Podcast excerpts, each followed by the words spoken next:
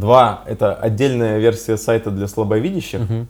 когда версия для слабовидящих находится на, на отдельном урле. Также на ней может отсутствовать часть контента по сравнению с обычной версией. Это неудачное решение, поскольку нужно поддерживать э, две отдельных версии сайта. И сейчас будет невероятнейший э, пример. Такой вариант используется, например, на сайте президента России. Любимого нашего. Тут это спец- специальный идет э, специальная ссылка specialkremlin.ru. Мгм. Ух ты.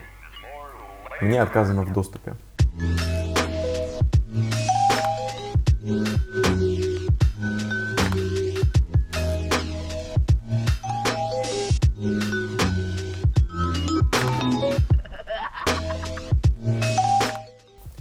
Всем привет, это восьмой выпуск подкаста «Дизайн такой». С вами постоянный ведущий Роман Ургалиев. И Никит Лакеев. Мы работаем дизайнерами и раз в неделю обсуждаем темы из мира продуктового и не только дизайна, э, интересные нам, нашим подписчикам, нашим слушателям. И стараемся делать это, ну, более-менее интересно и качественно, да? Да, еще мы постоянно клянчим оценки и комментарии в Apple, Google, Кастбоксе, ВК и на почте.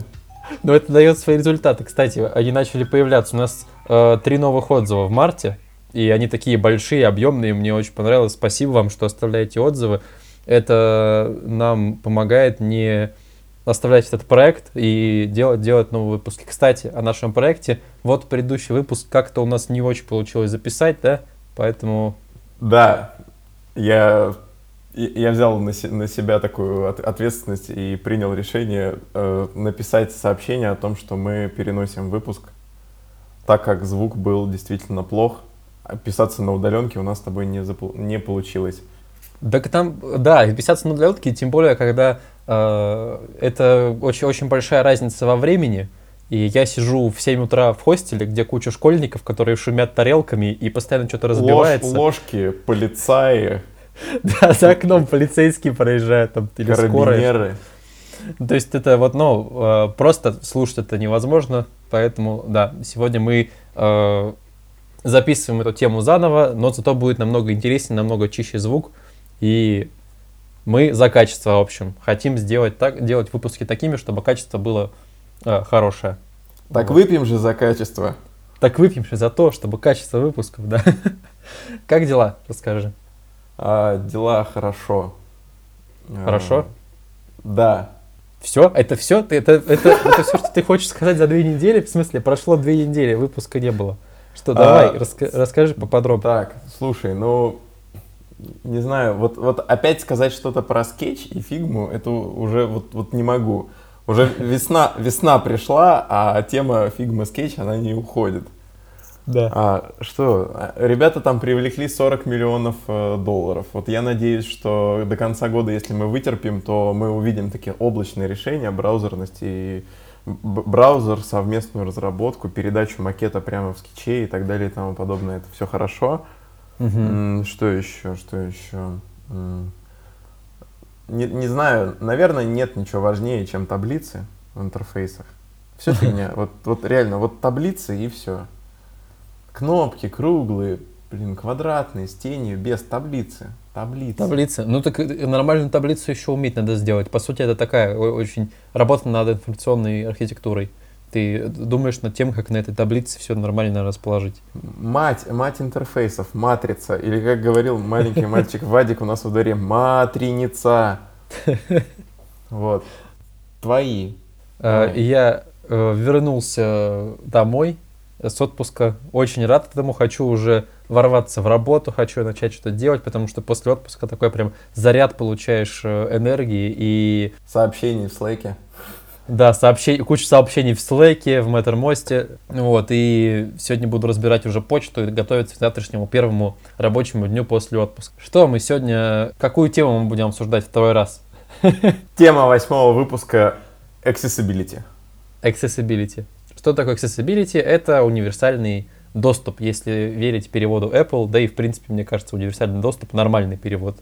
Да, Apple называет это универсальный доступ, а другие ресурсы называют это просто доступностью. И э, хотелось бы просто обсудить, это, эта тема интересная, на слуху, и мне кажется, почему мы эту тему выбрали? Потому что больше хочется на это обратить внимание, нежели как-то рассказать всем, как это делать, да. Э, хочется, чтобы все об этом задумались и начали как-то немножко шаг в сторону вот универсального доступа и доступности интерфейсов э, сделать. Да, хочется на, на это в первую очередь обратить внимание, потому что я сам сталкивался с тем, что о каких-то тривиальных и простых вещах я не задумывался. Угу. Был у меня такой случай, когда э, занимались мы продажей онлайн-курсов э, обучающих, и они состояли из теоретической части в тексте и видео с практической частью. И мне пишут на почту курсов, здравствуйте, а есть субтитры?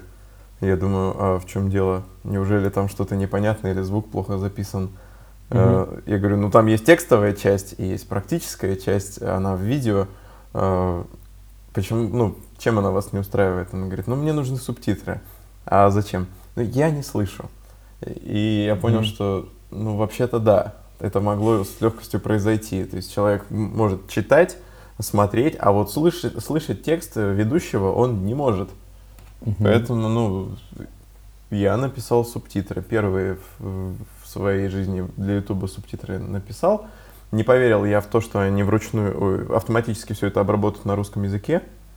И э, в, в тему accessibility как раз-таки субтитров на Ютубе плюс и минус увеличивают и уменьшают масштаб в полноэкранном режиме. Mm-hmm. Вот. Если смотришь с субтитрами, плюс-минус в полноэкранном режиме, сабы становятся больше и меньше.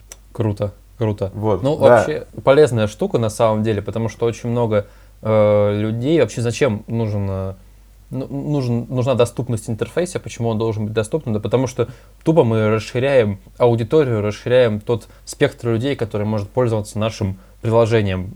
Это и, и люди, которые плохо слышат, и люди, которые плохо видят или совсем не слышат, не видят, и люди с какими-то нарушениями м- когнитивными и в моторике. То есть мы, мы даем всем, всем людям возможность воспользоваться нашим продуктом, будь то приложение, не знаю, автомат для покупки билетиков в метро или ну что угодно. Вот, и вот это важно.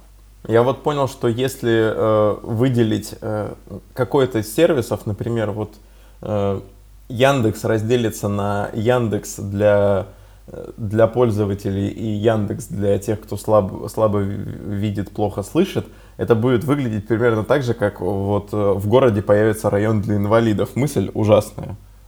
Да, да. Это, это должен быть один сервис, один продукт, который, который доступен для всех. Ну да, это, это немножко такая какая-то неуважение получается, когда мы отдельный продукт делаем для людей с каким-то там для слабовидящих и так далее. Просто должен быть один продукт. Я думаю, если мы начнем обсуждать какие-то кейсы, да, вот, вот конкретные случаи, когда используется универсальный доступ и как он себя проявляет, то мы сможем лучше понять, что он из себя представляет.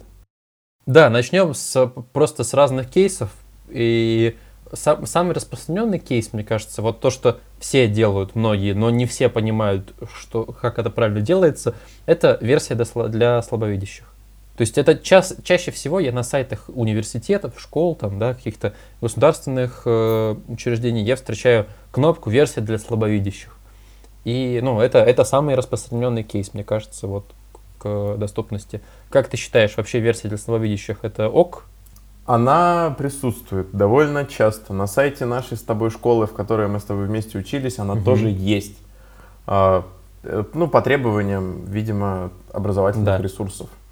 Когда я захожу на сайт РЖД, э, версия для слабовидящих э, это единственная... Нет, не единственная. Это одна кнопка, у которой не было подчеркивания, то есть она не выглядит как ссылка. Все остальные кнопки угу. обведены. Вот кнопка пассажирам больше, чем кнопка версия для слабовидящих.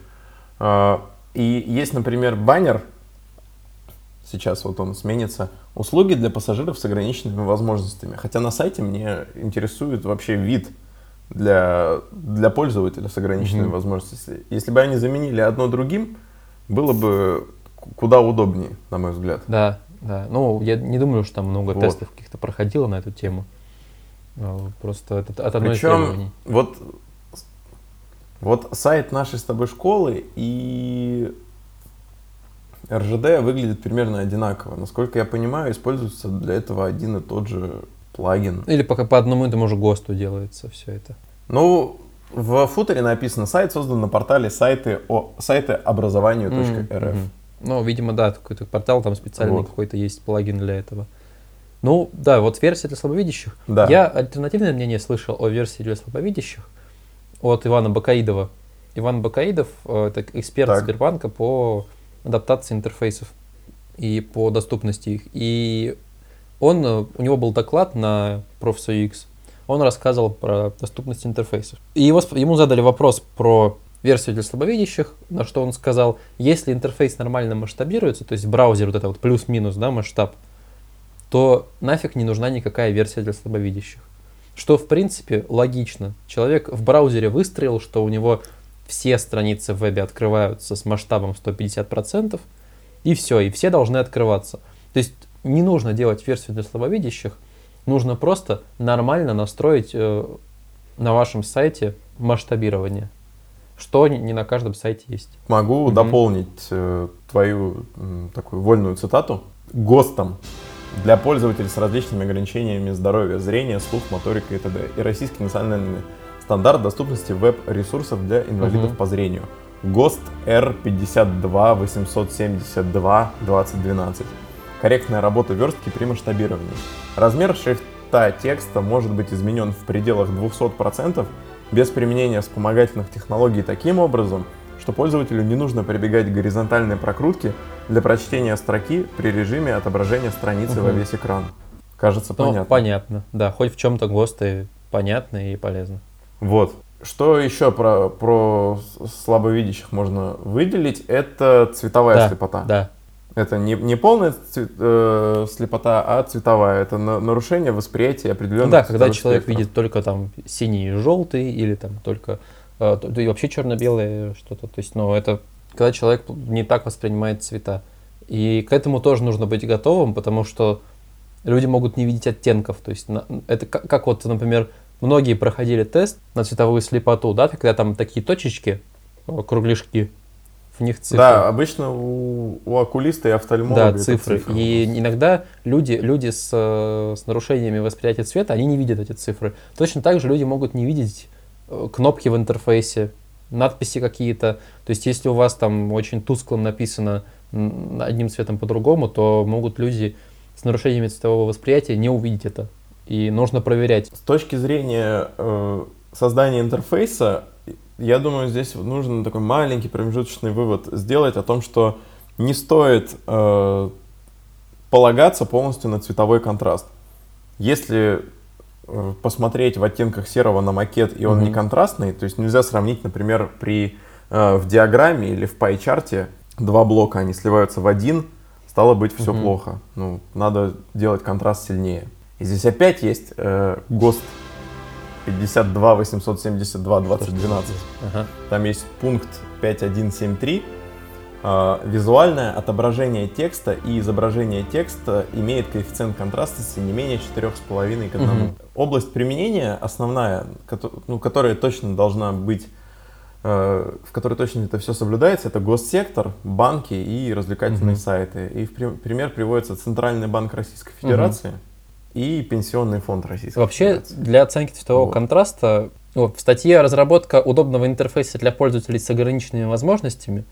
Советы от дизайнера компании OpenDNC».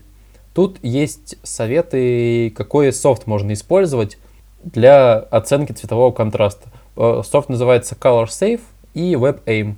Мы ссылки приложим к, к этому всему, и можно будет оценивать. Также есть в Chrome удобный инструмент – в браузере Chrome, который называется Color Contrast Analyzer. Вот, разработано специально специалистами из Университета Северной Каролины. То есть есть э, специальные программы, которые поможут, по, по, поможет, поможет, э, э, поможет вам оценить ваш интерфейс на цветовой контраст. Помню, я оценивал макет, но это был это был растровый какой-то угу. документ через портал. Ага закидываешь и моделируешь в, на странице Топтала возможные варианты того, как воспринимают э, люди с цветовой слепотой угу. твой макет. Очень полезно. Мгм. Ну да, это, это очень полезно, это стоит оценивать, потому что, ну, действительно, многие люди могут не увидеть то, что должны, и неправильно пользоваться. Из упражнений, например, можно в качестве, не знаю, самообразования включить э, оттенки серого на телефоне. И попробовать Да, да, очень интересная, очень интересный опыт. Я так делал, и, ну, несколько дней так поработал с телефоном, тоже меняет абсолютно отношение к тому, как ты воспринимаешь интерфейс. Дальше вообще, вот мы там поговорили, есть люди, которые плохо видят, есть люди, которые цвета не воспринимают, а есть люди, которые не видят вообще. Это вот абсолютно другое. Для них интерфейс это абсолютно другое, потому что они не могут э, увидеть его, они его могут только услышать. И здесь э, раскрывается очень важная часть адаптации интерфейсов, это озвучивание. Интерфейс должен правильно озвучиваться. И это не всегда соблюдается разработчиками, не всегда правильно работает в, в каких-то программах и на сайтах. Я могу тебе сказать, что дизайнер может вообще об этом не думать. Да, конечно. В России дизайнер очень мало связан с версткой и тегами. Да, но в вебе просто в вебе это очень сильно зависит от э, тегирования в, в HTML. То есть если у вас тег button, а не, а не div, то объект при озвучивании будет называться кнопка. Если у вас тег div, то он будет называться объект, да, как-то так, насколько я помню. Да, и область навигации должна выделяться у тебя тегом nav. Да. То есть, чтобы, чтобы его И- было слышно. Мы в подкасте сейчас приведем пример хорошо размеченного интерфейса, да, который хорошо озвучивается, и э, пример плохого. Вот. Хороший, Найти кнопка. Новосибирск. Просмотрена ссылка. Отложенные. Просмотрена ссылка. Сравнение. Войти кнопка. Ваша текущая позиция на экране – кнопка внутри веб-содержимого. Чтобы нажать эту кнопку, нажмите Ctrl Option пробел. Чтобы выйти из этой веб-области, нажмите Ctrl вот плохой. Вакансии. Войти. Ваша текущая позиция на экране – текстовый элемент. Новости. Ваша текущая позиция на экране – текстовый элемент. И Ну, то есть понятно, да, что в хорошем вы, вы понимаете, где, где что, куда вы перемещаетесь, в плохом не совсем понятно, что происходит в, интерфейсе, и очень сложно в нем ориентироваться. Как это происходит вообще в- на компьютере? Вы водите мышкой по экрану, и вам, оз- вам озвучивается тот элемент, на который наведен курсор. В телефоне, если вы ведете пальцем по интерфейсу, вам озвучивается тот элемент, на котором у вас находится палец. Если вы на правильном элементе, вы два раза по нему пальцем кликаете, он открывается. Э, Советую попробовать VoiceOver на айфоне включить и попользоваться. Пробовал пользоваться VoiceOver на айфоне? Я пробовал пользоваться voiceover на компьютере. Ага, и как тебе? Знаешь, все стало в несколько раз медленнее. Ну, то есть сам- са- сама работа с интерфейсом, она стала медленнее, потому что ты ходишь последовательно туда-сюда через таб. Ну да, и здесь, мне кажется, когда, когда ты вот именно так воспринимаешь интерфейс не глазами, а слухом, да, ты, ты постепенно у, у себя в голове строишь структуру, как там все выглядит. То есть ты слушаешь, так, один пункт меню, второй, третий, там, послушал, все понял, там есть такая структура. Здесь еще очень важно не только озвучить правильно, а еще очень м, понятно, хорошо организовать именно информационную структуру сайта или приложения, чтобы она была понятная, чтобы она была логичная. Возвращаясь к тому, не возвращаясь даже, а отойдем немного в сторону от навигации. Мгм. Что делается с изображением? Для изображения есть alt-текст. Да, да, для изображения, для изображения есть alt-текст, правильно. Вот, например, Инстаграм сейчас стал alt-текст писать. Инстаграм пишет alt-текст, и есть вот Бак- тот же Иван Бакаидов рассказывал про alt-текст, да, вот пр- про то, что кто как озвучивается картинка. И он сказал, что не обязательно озвучивать там девушка э, в красной футболке и так далее, она там улыбается. Для человека, который не видит, важно просто понять, это изображение. У Фейсбука, по-моему, есть у- уже нейросеть, которая примерно считывает, что на изображении и говорит тебе, на изображении человек женского пола э, улыбается. Все, этого достаточно, не нужно сли- слишком подробно описывать, что на этой картинке. Важно просто понимание того, это картинка.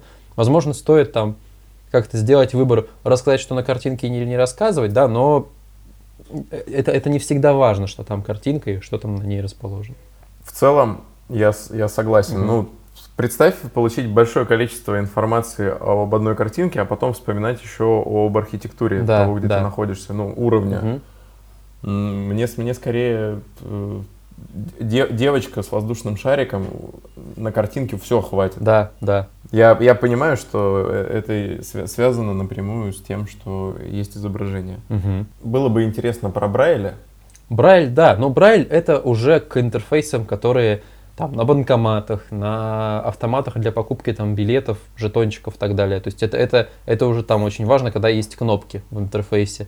Брайль очень полезен. И, ну, и, конечно, там это уже не интерфейс, но все-таки там в музеях экспонаты тоже вот я много в музеях видел за последние две недели, я много музеев посетил, э, много Брайля, да, людям рассказывают о каких-то экспонатах языком Брайля. Кстати, я помню, что мы с тобой подключали э, трех с половиной миллиметровым джеком наушники к банкомату Сбера, Ага. и все работает. Да, кстати, интересная тема. Можно По крайней мере, в, в тот раз работало. Было громко, но зато все было слышно. Ну да, это, кстати, для людей, у которых нарушение слуха, им, возможно, это тоже будет удобно. Они кто-то, может быть, этим пользуется, чтобы громче было.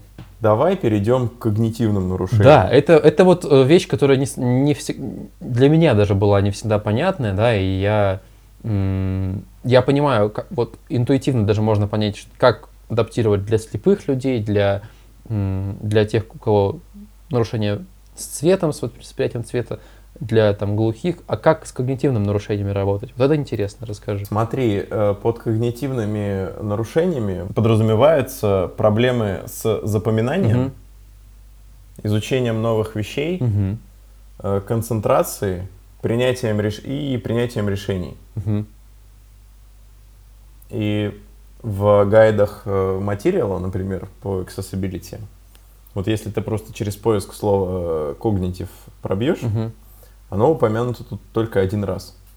И стоит догадаться самому, что это напрямую имеет отношение к композиции и к тому, как расставляются приоритеты в макете. Да. Вот. Э, То есть обратить внимание на что, на то, что первым получает фокус, то есть внимание, Мгм. а группировку Мгм. элем- элементов, э, спис, ну, то есть элементов интерфейса или э, пунктов в списке или типов изображений. По-моему, в статье про э, геш- как гештальт, А, да, гештальт А, в интерфейсе. гештальт проек- проектирование или прототипирование геш- гештальт интерфейсов. Что-то как-то так оно называется, Вот. я уже тоже не вспомню. Да, вот я, у меня нет, э, в общем, ни одного подтвержденного диагноза, что у меня есть какое-то когнитивное расстройство или нарушение, но я на сайте Хабра спутал кнопку «Читать дальше» с э, кнопкой «Следующая страница». Там получается блок, э, кнопка «Читать дальше», потом кнопка «Share», потом э, список страниц и стрелки. Я посчитал количество стрелок, их 7 было. Мгм. Ну, где-то на, на области 200 на 100 пикселей. Их, их реально было 7. И в принятии решения о том, куда идти, 7 стрелок мне очень сильно мешают, они не помогают. Да, и я, я тоже часто встречаю такое в интерфейсах, когда нет четкого, нет четкого обозначения в интерфейсе, куда мне дальше нажимать. И да- да, у меня тоже нет когнитивных нарушений, сколько я знаю, но да- меня, даже меня бесит, когда я в интерфейсе не понимаю, куда дальше жать. Потому что у любого интерфейса, ну, у любого человека есть какая-то цель в этом вот в конкретном, конкретном сайте, что-то нужно достигнуть. Когда он не понимает, что нужно делать, чтобы эту цель достигнуть, я понимаю, какого, какое, насколько раздраженным может быть человек, будь у него какое-то вот расстройство, которое мешает ему еще больше вот к этой цели прийти и сконцентрироваться. Да, это... Ну, или, например, если вернуться к проблемам запоминания и усвоения новых Ага. вещей.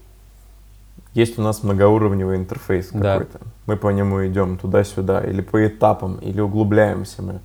А, Вот если кнопку одну для действия гонять по экрану туда-сюда, Мгм.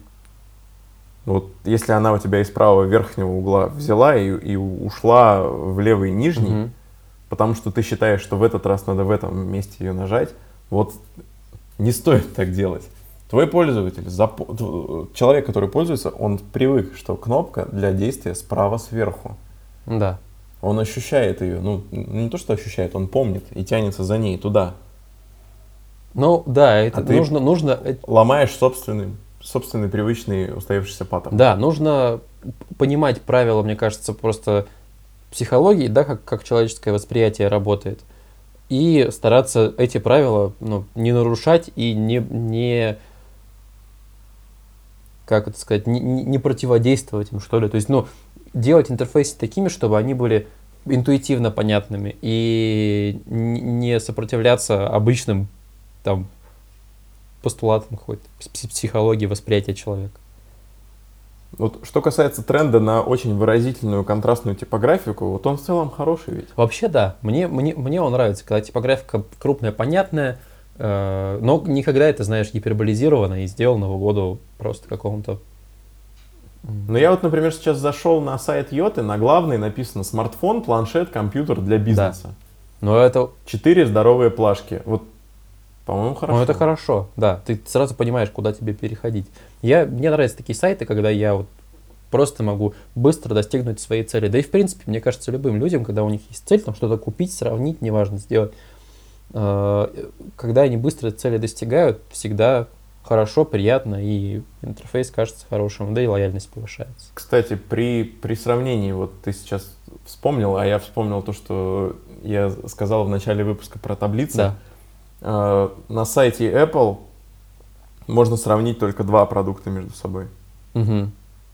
Третий просто нельзя добавить в сравнение. Э, о том же, ну, нет, не именно об этом же, но Nielsen Norman Group э, довольно часто рассказывает про то, как э, проектировать таблицы. Сложные таблицы и сравнительные таблицы. Какие угу. из них являются наглядными и показательными, а какие скорее э, сбивают с толку. Угу. Вот. И при проблемах с концентрацией, принятии решений надо это учитывать. Да. И, скорее всего, сравнение только двух объектов, только двух э, продуктов связано с тем, чтобы пользователь с когнитивными нарушениями мог принять решение. Да, правильно. Дальше идет, вот есть когнитивные нарушения, там э, слепота, глухота, и есть моторика, да, когда человеку сложно взаимодействовать с интерфейсом чисто физически, нажимать кнопки и так далее, это, это там и паралитики, да, и когда у тебя парализованы какие-то части конечностей, и ты не можешь взаимодействовать. Это вот примеры тех э, вещей, когда мы видим в рекламе Apple, да, кресла специальные, которые помогают взаимодействовать с интерфейсом. Это и специальные мыши какие-то, ну и интерфейс, соответственно, должен быть к этому э, готов. Программа должна быть готова к такому взаимодействию. Помимо этого, вот я вспомнил э, адаптивный контроллер Xbox от Microsoft. Угу. Да, я, я помню, я видел фотки. Да, полностью переосмысленный интерфейс, кнопки совершенно иные. И, насколько я понимаю, можно подключить дополнительные контроллеры, угу так как там очень много интерфейсов внешних, ну, входов и выходов. Да. И это совершенно переработанный э, подход к созданию геймпада и контроллеров в целом. Так как он подходит не только для Xbox, он подходит для 10 Windows. Да, то есть важно понимать, наверное, что нашими программами не все люди могут пользоваться, именно там нажимать на, на, на мышку и вводить ее по столу правильно, и там нажимать на телефон. То есть нужно быть готовым к тому, что Э, многим не совсем удобно будет так именно пользоваться, и они могут другие контроллеры подключать, и как нужно к этому быть готовым. Понятное дело, что не все приложения э, должны быть так адаптированы, но те приложения, которые на очень широкую аудиторию работают, например, какие-то государственные, э, какие-то там, не знаю, у которых очень широкая аудитория, они точно должны быть к этому к, к этому вот. приспособлены. Что? Ты, ты, ты напомнил мне, мы сейчас с тобой говорим про контроллеры и моторику. Да. Допустим, нет у меня таких ну, проблем, что мне нужен отдельный контроллер, ага. но я, я пользуюсь сенсорным телефоном, но проблемы с моторикой все-таки есть. Угу. Могу включить увеличенные размеры на устройстве, на iPhone, включаю увеличенные размеры. А потом, ну, для, для увеличенного текста. И вместе с увеличенным текстом у меня увеличиваются поля. Да.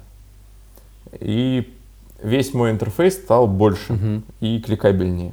И это, и это хорошо, это очень позитивно, меня это радует. Я захожу в iMessage, iMessage стал больше. Захожу в заметки, э, часы, календарь, э, WhatsApp, Gmail, Outlook. Все хорошо. И вот WhatsApp, э, если в WhatsApp шрифт увеличился, то в Телеграме нет. Угу. И здесь, с точки зрения э, пользователя, который принимает решение, удобно ему или нет, я, я принимаю решение остаться в WhatsApp или в Skype. Ну, да. Или пользоваться, или всех пересадить на iMessage, потому что мне там удобнее, чем в Телеграме. Мгм. И Хотя, казалось бы, Да, да, да. И, ну, то есть, в общем, моторик, с моторикой есть у людей нарушения, у кого-то людям сложно попасть по какой-то кнопке определенной. Если, и- если ваше приложение, наше приложение адаптировано к этим людям, то очень круто. Очень круто, что она, что ей могут пользоваться больше людей с какими-то возможностями, не, не такими, как, э, как у более широкой аудитории. И Есть еще такая штука, как ситуационные, да, проблемы. Они вынесены, ну, у того же материала в последнюю очередь, но это важный момент, так как можно забыть о том, что можно сломать руку, Да, да. например. Мгм. Ну, Я вот руку не ломал, но как-то раз обжег две. Я ловил горячий противень двумя голыми руками. Это было не очень умное решение с моей стороны. Но я с этим сталкивался. Просто я получил две нерабочих руки. и, и как, как было твое взаимо- взаимодействие с компьютером? Я сфокусировался больше на реальности. И, и- и жил моментами. Солнце, трава, воздух, да? Да, ну, я просто восстановил, скажем так, работоспособность од- одной ладони. А, И, что ты ей делал? ну, писал очень короткие сообщения. Очень важно было, да, восстановить работоспособность именно одной ладони. А, Ситуационный, да, что еще? Вот сам, мне кажется, одна из самых частых ситуационных проблем это когда э, сломалась кнопка на айфоне. Когда не работает кнопка. Да, я вот, я, кстати, до сих пор не могу понять, мой Home не работает или э, я что-то отключил. Вот знаешь вот этот двойной тап, Ага. чтобы верхняя часть экрана Мгм. опустилась? Вот тапаю и не работает. То ли я в универсальном доступе что-то выключил, то ли действительно э, Home сломался, надо чинить. Ну, Home часто, факт в том, что Home часто ломается, и многие люди вот эту штуку, исп- как она называется, вот это вот, э, когда ты выводишь на экран виртуальную кнопку Home. Это Assistive Touch. Ага, Assistive Touch, точно вспомнил. И Да. вот э, я пользовался, у меня как-то раз сломалась кнопка на айфоне, и все, я, я подключал себе Assistive Touch, и вот пользовался айфоном так. Я многих людей вижу, которые это- так айфоном пользуются, потому что кнопка ломается. Это очень большой шаг со стороны Apple в сторону пользователей, потому что они, ну, это вот именно э, доступности ситуационная. Вот у, у меня сломалась кнопка, или как вот было, опять же, в рассказе Ивана Бакаидова, нет мышки. Вот без мышки взаимодействовать с некоторыми сайтами просто невозможно. И ну, ин- иногда они так плохо работают, что ты, ты, ты- тебе проще выйти и найти другой, чем воспользоваться тем, которым ты хочешь. Это и переходы по кнопке Tab правильные, э, правильное взаимодействие с, э, там, со стрелками. То есть это, это все, это все важно. Сейчас процитирую еще раз статью, э, которая, опять же, ГОСТ, номер 20, 52 872 2012. Надо специальный звук добавлять, когда ты ГОСТы читаешь. Хорошо. Я, я подберу подходящую гостему. Не знаю, есть, есть что-то, музыка, которая является государственной. Всей функциональностью контента можно управлять через интерфейс клавиатуры без каких-либо ограничений по времени нажатия на клавишу, за исключением случаев, когда вызываемая функция требует ввода с помощью других устройств, Мгм. зависящего от направления движения пользователя, а не только от конечной точки. Это не запрещает и не должно препятствовать предоставлению возможности ввода с помощью мыши и других способов в дополнение к клавиатуре. Мгм. Переключение между клавиатурой и мышкой – временные затраты, которые можно минимизировать, если конкретно работает Tab и Enter. А некоторым людям сложно пользоваться мышкой, например, при нарушениях мелкой моторики. Да. Есть люди, которые э, принципиально пользуются только клавиатурой. У меня был преподаватель в университете, который все делал с клавиатуры. Это был жесткий мужик. И... А, людей, которые играли в Doom с клавиатуры, называли трактористами. Это когда поворачиваешься, то есть Да, да, да. В Doom можно было играть э, с мышкой, а можно было игла- играть с клавиатуры. И тех, кто играл с клавиатуры, ну, как бы это считалось немножко читерство, потому что, ну, удобнее навестись быстрее. Э, То есть Ду- Doom предоставлял э, доступный геймплей. Ну, да, он предоставлял доступный геймплей, но вот э, точно помню, что кличка была тракториста у людей, которые играли с клавиатурой. Вот у меня преподаватель тоже был тракторист, потому что он с клавиатуры совсем взаимодействовал со всем интерфейсом. Принципиально просто. Да, также вот э, что касается разметки, то эта статья приводит вот такой вот пример. Если посмотреть на сайты иностранных коллег, можно увидеть некоторые интересные решения. Угу. Например, на сайте банка Barclays реализована возможность пропустить повторяющиеся элементы, верхнее меню, при управлении с клавиатуры. Она включается только по клавише Tab. Это ускоряет доступ к нужному контенту при управлении с клавиатуры. Угу. Вот то, о чем я говорил ранее, о том, что использование, работа, она становится длиннее, дольше. Да.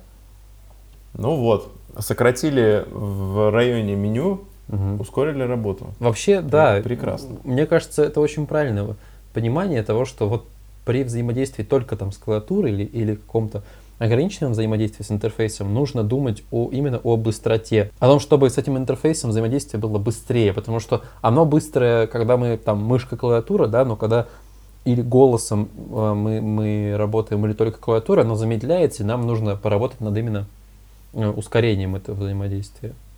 Да, это очень, очень интересный э, аргумент. Интересный аргумент. Что касается про- проблем Угу.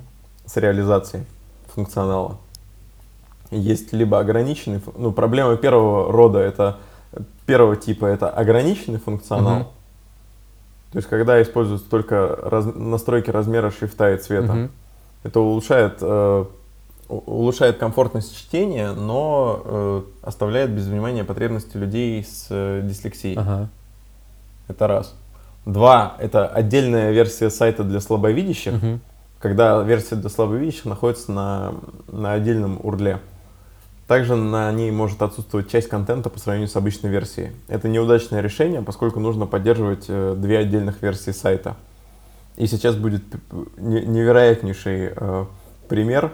Такой вариант используется, например, на сайте президента России. Любимого нашего. Тут это спец- специальный идет э, специальная ссылка specialkremlin.ru. Мгм. Ух ты. Мне отказано в доступе. Ты на митинг ходил, что ли? Нет, я, я даже на, на фотках э, не отмечен, ни, ни на, ни на одной фотке не был. Румынский VPN, может быть, поможет. Ну, румынам-то всем Слушай, да, не помогает. помогает. Ну, значит, нет доступа. Не помогает. Воз- возможно, произошли какие-то изменения. В государстве, хоть где-то, да. Я тоже хотел порадоваться уже, что где-то хоть какие-то реформы. А, От ситуационных, вот ты сказал про дислексию, и я сразу вспомнил э, свои ощущения в, в метро в другой стране, когда я пытался купить билетик, ни английского, ни русского языка не было. Вот, и вот, вот это, это очень какая-то для, для меня инте- для меня было интересное открытие, что я должен понимать, как взаимодействовать с интерфейсом, даже если я не понимаю э, слов, которые там написаны, языка, на котором он написан. Я должен понимать, вот банально, банальный пример. Я нажимаю кнопку, я примерно понимаю, что мне нужен один билетик, там написано один, какое-то там слово, э, нарисована ико- иконка билетика, я нажимаю. И потом э, на экране появляется анимация, где нужно вставить монетку. Я понимаю, вот сейчас нужно заплатить, и снизу цена нарисована. Но если бы там не было анимации с монеткой и там был бы просто текст, то я бы не, не совсем понимал, а что сейчас делать нужно. Например, возьмем вот наши автоматы э, в метро, да, в городе Новосибирске, да, там просто текст, э, там просто текст идет на маленьком экранчике, и ты такой нажал, нажал Enter, и потом на те- в текстом написано вставляйте там монеты, платите, и ты не понимаешь, вставлять монеты или нет. То есть ну, не всегда это очевидно. Я тебе могу обратный пример привести, так как я работаю в академии и езжу с работы на электричке, Мгм. там есть, э, там есть э, терминал для оплаты пригородно- пригородных билетов. И вот эти две кнопки, Мгм. э, то есть там купить или отменить, одна оранжевая, другая синяя. Вот, вот что, из, что из них является положительным, а что из них является отрицательным? Что меня приблизит к оплате, а что меня э, вернет Вот, обратно? А если бы ты не понимал... Если я студент... Да, э, вот и бывает студент какой-нибудь по обмену зал- залетает в маршрутку, и тут начинает э, красноречие свое проявлять водитель маршрутки.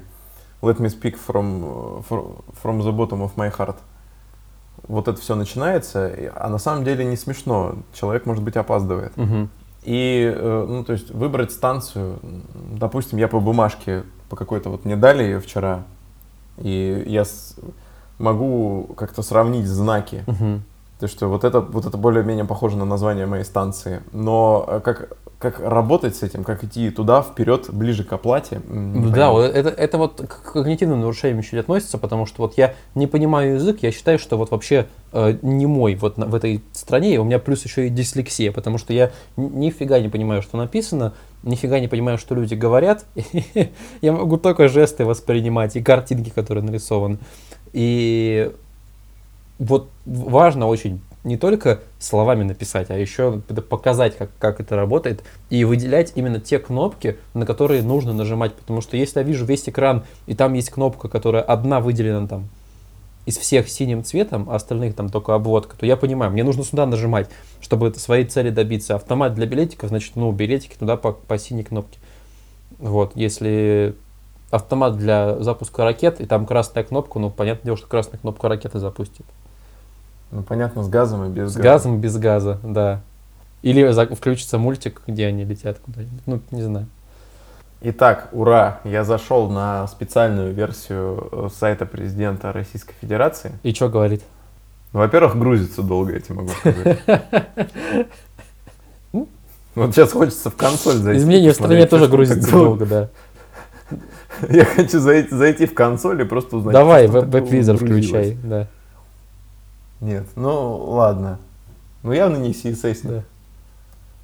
Ну, в общем, да. Э, Факт, что не везде все гладко и не везде все просто. Ну да, ну вот Вот, вот сайт нашей с тобой школы работал лучше. Ну Вот, да, интересно, что сайт школы работает лучше, чем сайт президента. Стоит администрации президента за зад- об этом задуматься. Если нас слушают люди из э, администрации президента, во-первых, вам привет всем, а во-вторых, ну, давайте как-то подумайте над сайтом. Надо, чтобы он нормально работал. Может быть, сервера с яхты Фатини нужно перенести куда-нибудь, ну, в другое место. Что, все, мы закончили эпопею с сайтом. Ты смог зайти, что-то сделать с ним? Ну, знаешь, я зашел, попользовался как-то. Чем он отличается от И- обычного сайта президента Российской Федерации? Ну, во-первых, он монохромный. Мгм. Во-вторых, э, то он очень сильно завязан на новостях. Мгм. Вот. Э, и струк- Ну, структура обращения тут проще и нагляднее навигация, три таба. Мгм. Вот. э, Меня интересует, остал, сохранился ли тут тот же самый функционал? Отправить письмо, прием граждан, новости, обзоры обращений, справочные. Мгм. А здесь же только события, структура обращения. Мгм. То есть не весь функционал доступен. Ну, а нет, знаешь, доступен. Обращение, вот отправить письмо есть, Мгм. личный кабинет тоже есть. А, то же самое есть и на полной версии. Вау, еще на полной версии есть э, бургер с левой шторкой меню. Мгм. И вот, вот э, я бы не догадался. Если бы не начал изучать. Ну, может быть, стоит всем людям пользоваться спешл версией, там все, наверное, понятнее. Да, вот еще когни- когнитивно непонятно, что, что бургер меню это меню. Ну, надо. Это не самая понятная доступная метафора. Вот, э, например, для твоего случая э, с оплатой билета в другой стране на непонятном языке, вот монетки сыпятся куда-то вправо-вниз, это, скорее всего, они сыпятся туда, куда тебе надо засыпать монетки. Ну, да. Ну или оплатить. Вот. И, и доступная наглядная метафора бы дала тебе объяснение. Мгм. А бургер как был очень сложной, непонятной метафорой. Ха! Знаешь что? Он еще э, меняет свой вид, и он сокращается для чего-то, хотя вот у меня Full HD экран, и становится шоу-мо иконка, знаешь, вот эти три точки. Ой-ой-ой. И, а при наведении она становится бургером. Очень странно. Ну, ладно. Оставим сайт э, президента Российской Федерации Да. и на, на- на совести всей администрации.